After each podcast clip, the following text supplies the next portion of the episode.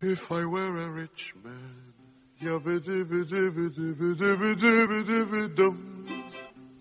all day long I biddy biddy bum. If I were a wealthy man, I wouldn't have to work hard.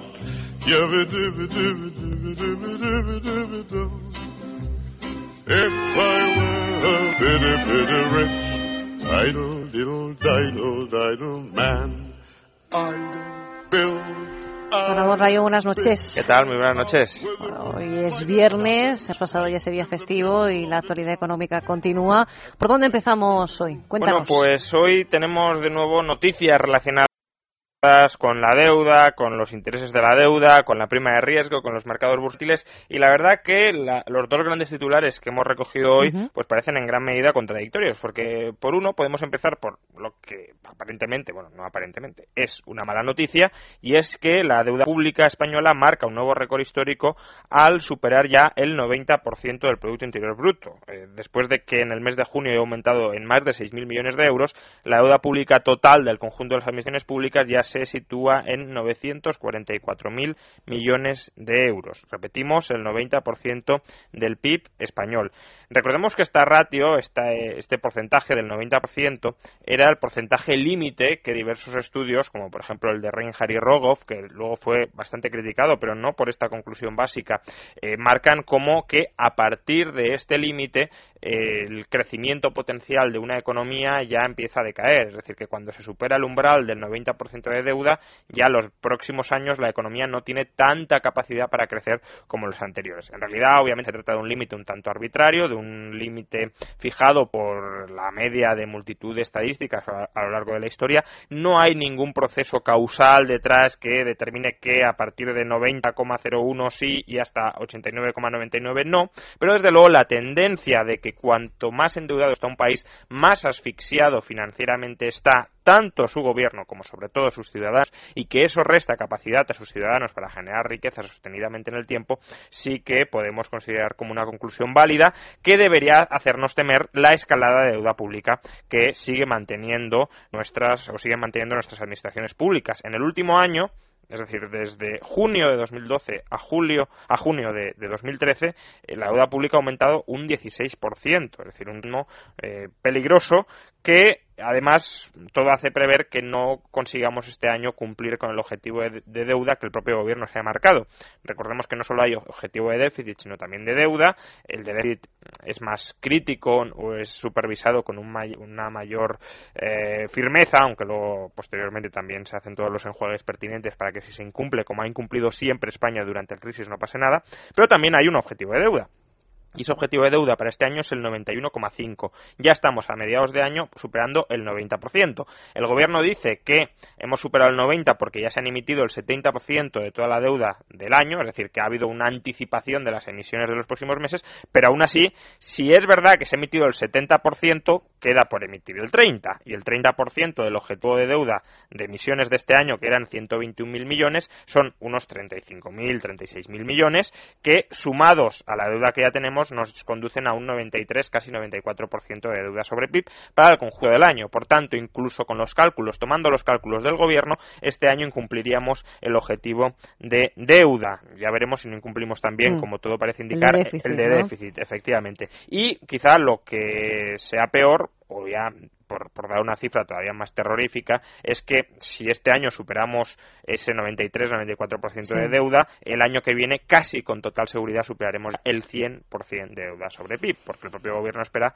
que para el año que viene cerremos con un déficit cercano al 6. Por tanto, incluso tomando por buenos, por válidos, por rigurosos los objetivos del gobierno, estamos en una senda, la verdad que muy peligrosa y muy inquietante hacia una saturación de deuda también pública. Con la deuda nos nos ahoga la prima de riesgo, por lo menos hoy, yo no sé si tiene que ver, nos ha dado un respiro. Efectivamente, sí, es lo que comentaba, que parece que las noticias sean un poco contradictorias. No, la deuda va creciendo imparablemente y en cambio la prima de riesgo baja. De hecho, hemos vuelto a marcar otro mínimo desde hace dos años. Hemos eh, mm, reducido la prima por debajo de los 250 puntos básicos.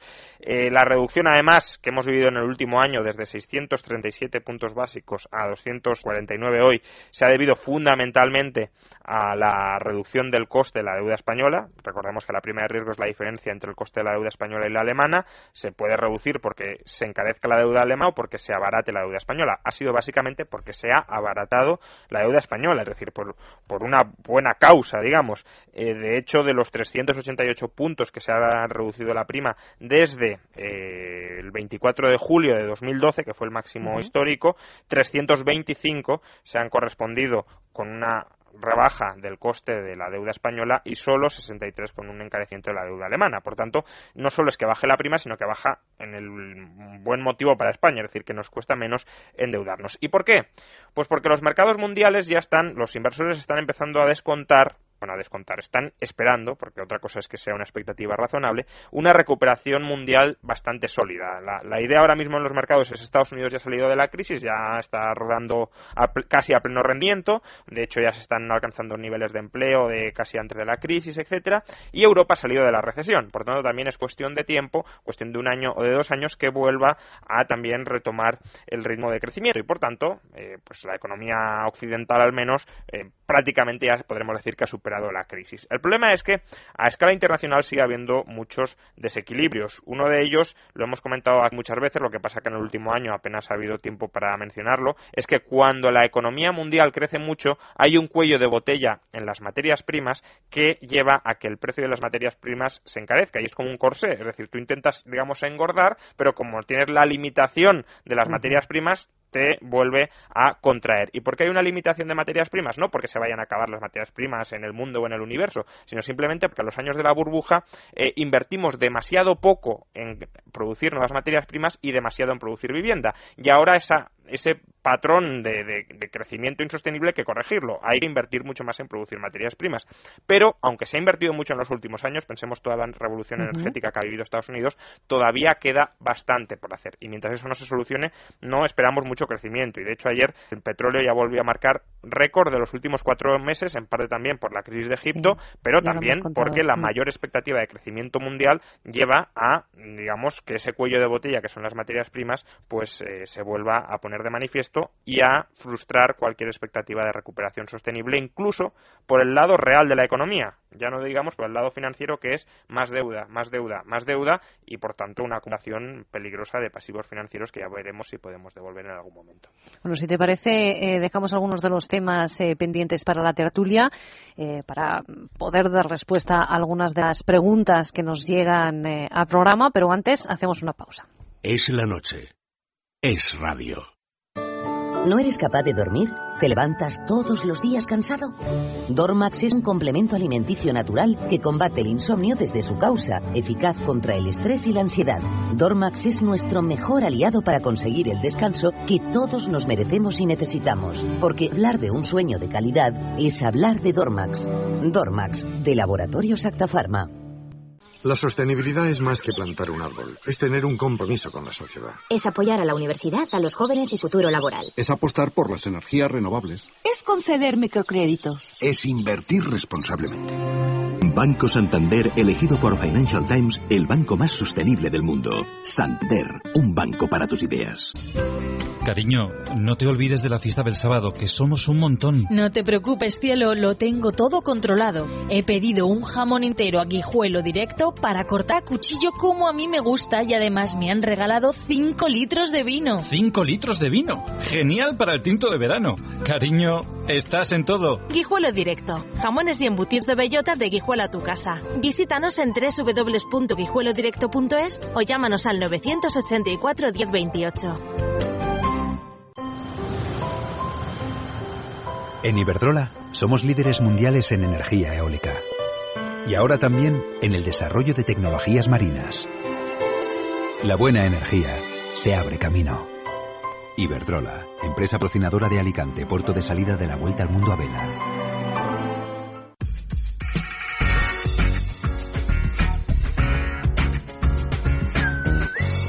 Es radio.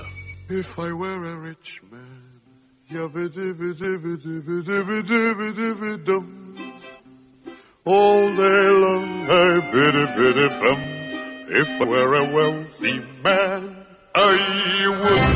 Bueno, Juan Ramón, llega el tiempo de las preguntas que nos llegan de los oyentes sobre cuestiones.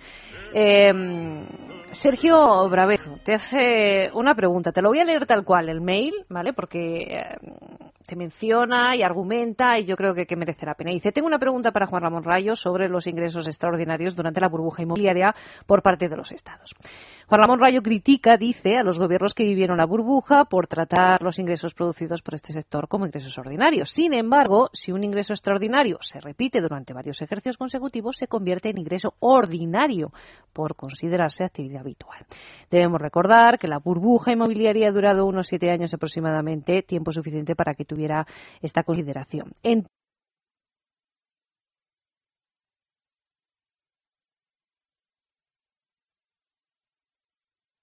Entonces, y aquí va la cuestión, ¿cómo las administraciones pueden distinguir cuándo un ingreso es ordinario o extraordinario? Muchas gracias. Sergio Bravezo, barcelonés, residente en Madrid.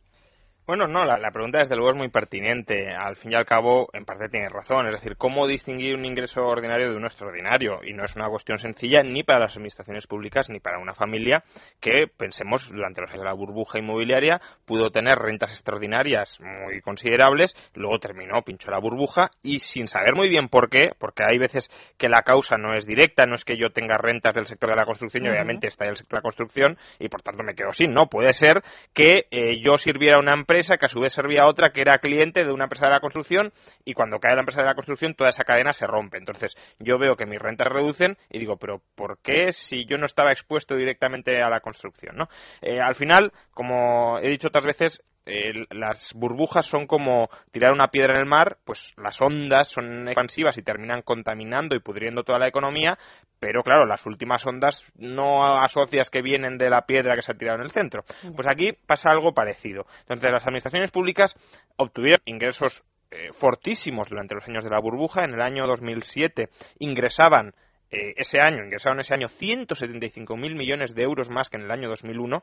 Pensemos que hoy todo el déficit público de las administraciones públicas son 75.000 millones y parece que sea imposible de reducir. Pues imaginémonos que en 6-7 años los ingresos aumentaron por año 175.000 millones de euros. ¿Cómo distinguir si esos 175.000 son extraordinarios y ordinarios? Pues, como dice Sergio muy pertinentemente, no se puede. No se puede, eh, salvo que, bueno, tú puedes aplicar reglas prudenciales, ¿no? Incluso en el ámbito familiar lo hacemos. Estos son años muy buenos, vendrán siete años de vacas gordas y siete de vacas flacas, por tanto, no voy a creerme que esto va a ser permanente, porque no podemos vivir permanentemente en una burbuja inmobiliaria, etcétera. Pero claro, determinar de los 175.000, 25 son estructurales, 150.000 no, eso ya es más complicado. Con lo cual, siendo complicado, la eh, cuestión no es excusar a las administraciones públicas por lo que han hecho, porque lo que han hecho ha sido eh, esos ingresos extraordinarios los han convertido en gastos ordinarios y consolidados. Con lo cual, si hay flexibilidad para que esos ingresos clasifiquémoslos como extraordinarios o extraordinarios, bajen, debería haber la misma flexibilidad para que los gastos bajaran, porque si no, estaremos siempre atrapados en déficits gigantescos en las recesiones, porque claro, si en las recesiones se te hunden los ingresos y los gastos dicen, no, como los he incrementado ya no pueden bajar, pues lo que tendrás es lo que hemos tenido aquí, una crisis de deuda. Por tanto, siendo complicado distinguir, la solución no es convalidar el comportamiento imprudente que han tenido las administraciones públicas, sino exigir que si quieren gastar eh, todo lo que les llega en momentos de falsa prosperidad, que al menos no comprometan ese gasto a largo plazo. Y si lo comprometen a largo plazo, que sean lo suficientemente responsables y flexibles para que cuando lleguen las vacas flacas, al igual que les han caído los ingresos públicos, también recorten en la misma proporción los gastos públicos pero no, eh, bueno, como durante unos años esto ha sido eh, recurrente y extraordinario, pues que sea el gasto siempre este nivel, aunque no volvamos a, esas recaudaciones hasta dentro de 10, 20 años, ¿no? Porque entonces te quiebra el país. No, no, hay administraciones eh, locales que están quebradas por cientos de años, o sea, que tardarán deberían, o se, se, ha calculado que tardarían cientos de años en poder cubrir la deuda. Claro, entonces eh, es evidente que haya habido una mala gestión financiera. Claro. Que mala gestión financiera puede tener administraciones, pueden tener empresas, pueden tener familias. La diferencia entre unas y otras es que familias y empresas son, dentro de lo que los tiempos que cuesta esto, que no es inmediato, pero son bastante rápidas en responder, recortan rápidamente gastos para cuadrar cuentas, porque saben que su supervivencia económica depende de ello.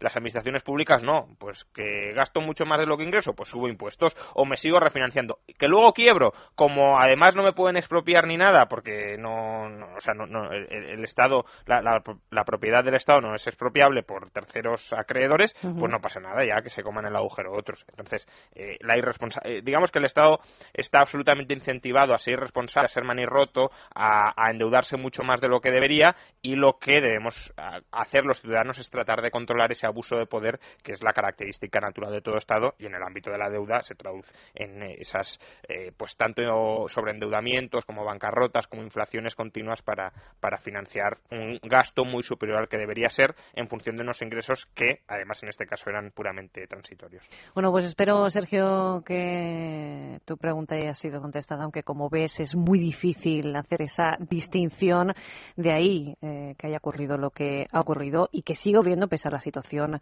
que tenemos encima de la mesa. Hacemos una pausa y a las nueve eh, refrescamos toda la información, todos los titulares del día y enseguida volvemos, claro, con la información económica.